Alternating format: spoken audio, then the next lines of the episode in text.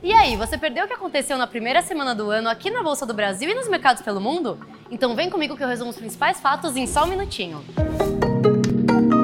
Saiu a nova carteira do Ibovespa B3, o principal índice do mercado financeiro aqui no país. O indicador ficou com 89 ações de 86 empresas brasileiras diferentes.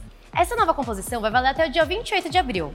Ela registrou a saída de duas empresas, Positivo e IRB Brasil, e não registrou a entrada de nenhuma nova companhia. A gente também divulgou a nova carteira de outros 25 índices que temos aqui na B3. Um deles é o Índice de Sustentabilidade Empresarial, ou ISB3. Para saber a composição desse e dos outros, é só acessar b3.com.br. E olha só, sabia que o número de negócios de renda variável aqui na B3 bateu recorde em 2022?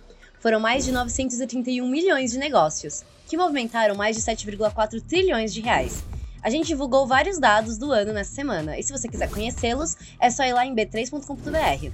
Agora, as informações do mercado financeiro. O Ibovespa B3 fechou em alta de 1,23%. As bolsas internacionais também subiram. Na Ásia, por conta da expectativa de reabertura na China, e nos Estados Unidos também por conta da divulgação dos dados de desempregos, que chama Payroll. Não se esqueça de seguir a B3 em todas as redes sociais. Boa noite, bons negócios e até segunda-feira.